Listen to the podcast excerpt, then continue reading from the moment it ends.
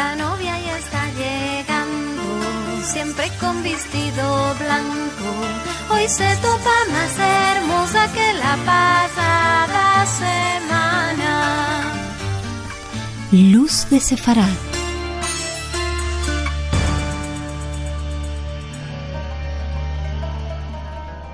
Vos hablamos en sefardí, una lengua de base medieval a la que se ajustan palabras de las lenguas y dialectos de las ciudades donde los sefaradim moraban.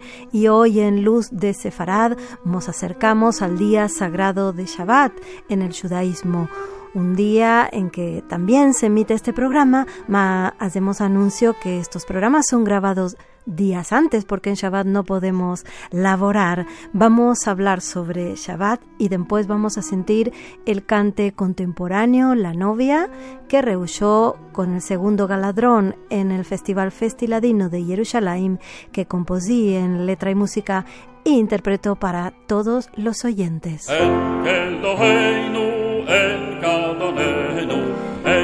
Shabbat es la fiesta espiritual que tenemos cada semana en nuestra vida los judíos. Muchas son las tradiciones de Shabbat. Existen leyes y de todo esto vamos a hablar para dar a conocer cómo un día a la semana los judíos nos apartamos del mundo material, de los móviles, ordenadores y todo laboro para dedicar un día a ver que somos liberos y que el Dios nos ordenó de guardar y recodrar el Shabbat. Es por esto que en la mesa de Shabbat aparecemos dos panes, un pan que es símbolo de recodrar y un otro pan que es símbolo de guardar el Shabbat. Son muchos los cantes en hibrid y en judeo español también litúrgicos y de ley que cantamos para recibir el Shabbat. En la sinagoga y en casa nos dedicamos a este día santo de Kedusha, es decir, santidad. Y es mitzvah principal de la mujer o las mujeres de la casa ascender las velas en la morada para recibir la luz de Shabbat.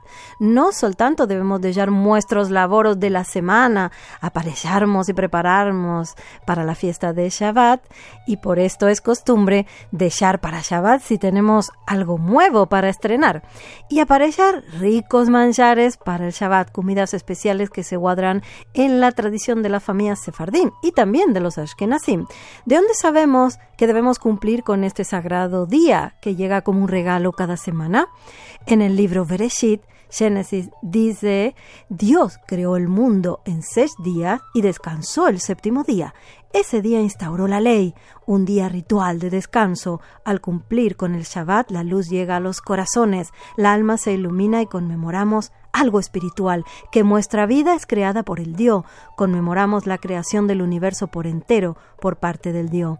Y en el libro de la Torah Éxodo está escrito, acódrate del día de reposo para santificarlo. Laborarás seis días y harás todo tu laboro, pero en el séptimo día es el día de reposo del Eterno tu Dios. Ninguna obra vas a hacer, ni tú, ni tu hijo, ni tu hija, ni tu siervo, ni tu sierva, ni tu ganado, ni el extranjero que está en tu morada, porque en seis días hizo el Dios los cielos, la tierra, el mar y todo lo que en ellos hay, y reposó, descansó el séptimo día. Por tanto, el Dios hizo bendición de este día de Shabbat. Como sabemos, es un lenguaje metafórico, ya que el Dios no tiene menester de descansar. Shabbat es el día de descanso para las personas, día espiritual.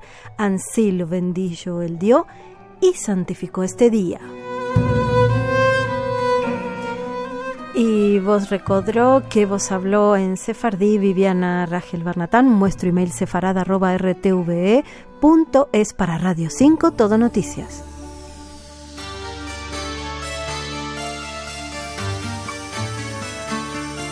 La novia ya está llegando, siempre con vestido blanco. Hoy se topa más hermosa que la pasada semana. El viernes por la nochada se acerca nuestra morada y espía por la ventana si casa